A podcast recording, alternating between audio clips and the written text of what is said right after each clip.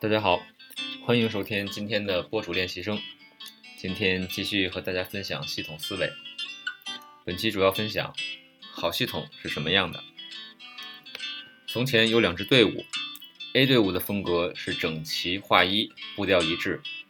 他们的人员年龄差不多，学历差不多，想法差不多，连身高都差不多。他们做事的方法都经过反复的、严格的训练。他们处处服从指挥。做每件事都要依照上级的命令。B 队伍看上去有点自由散漫，他们的人员参差不齐，有老有少，有书呆子，也有社会人，想法各异。他们做事花样百出，经常不按流程走，动不动就临场发挥。上级只给他们一个大致的方向，他们常常自己拿主意。如果这是两支军队的话，A 队伍肯定是正规军，B 队伍有可能。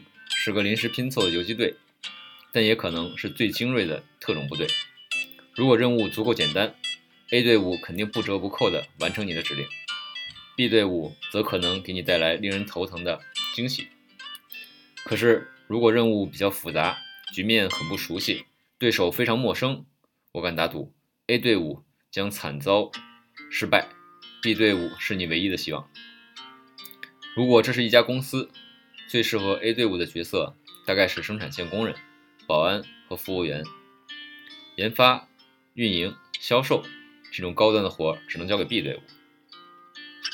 美国环境科学家唐内拉·梅多斯在《系系统思维入门》这本书中总结：好的系统应该有三个特点：第一，它要有抗打击能力；第二，它要有自组织能力；第三，它应该有一个健康的层级结构。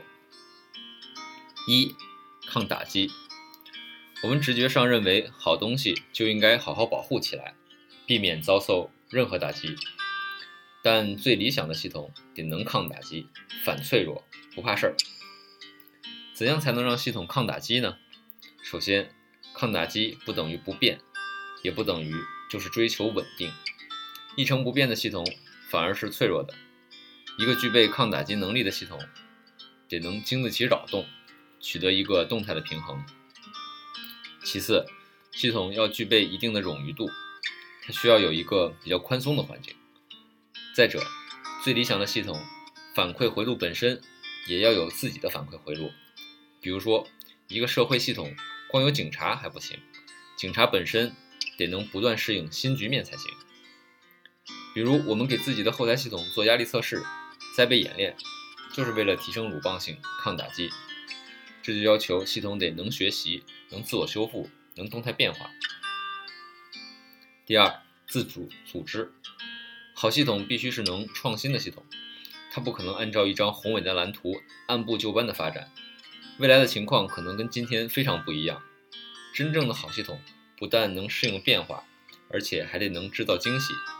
惊喜不是总总设计师规划出来的，它需要系统内的每个成员自己创新。第三，层级关系，层级就是把一个大系统分成若干个子系统，每个子系统可能又有各自的子系统，层级就是模块化。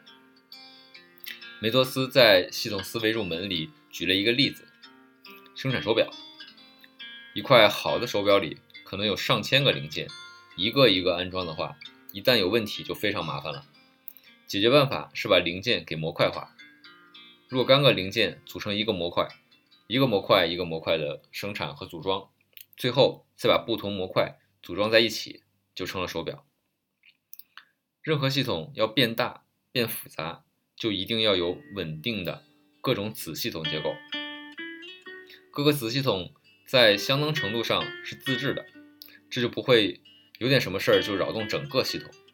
人体就是个分了很多层子系统的大系统。人体中有各个器官，器官中又有组织，组织中又是由细胞组成的。如果一个人的胳膊受了伤，医生把胳膊处理一下就可以了，通常不用考虑他的心理问题，也不用考虑他的肾是否能够承受得了。有了子系统就有这个好处，子系统出问题不用非得牵动全身。子系统的良好运行应该在整个系统中有很高的优先级。作为个人，你不能为了实现自己的价值，不顾所在集体，也就是你所属的那个子系统的成败。作为大系统的中央呢，也不应该对子系统有太多的直接控制。小结一下，好系统首先要不怕打击，为了不怕打击，系统就要自己更新、自己学习，这就要求自组织能力。为了更好的实现自组织，协调好自组织和大系统的关系，这就要有健康的层级结构。有了稳定的层级结构之后，系统的抗打击能力也会进一步增强。这样的系统充满活力，能适应各种新局面，它就会变得越来越复杂，越来越强大。这三条对个人的学习和发展系统也非常重要。想要有抗打击能力，你就不能依赖单一的技能，就不能指望一成不变的稳定工作，要建设好自己的负反馈回路。想要发展创新，你就得有自主专能力，你要不断。探索新事物，尝试新做法。想要做大做强，就不能事无巨细全靠自己。你要善于利用现有的工具，善于跟别人模块化的对接和合作。死气沉沉、整齐划一、令行禁止，那不叫好系统。活力、自由、赋能，这才叫好系统。好了，今天的播主练习生就到这里，下期再见。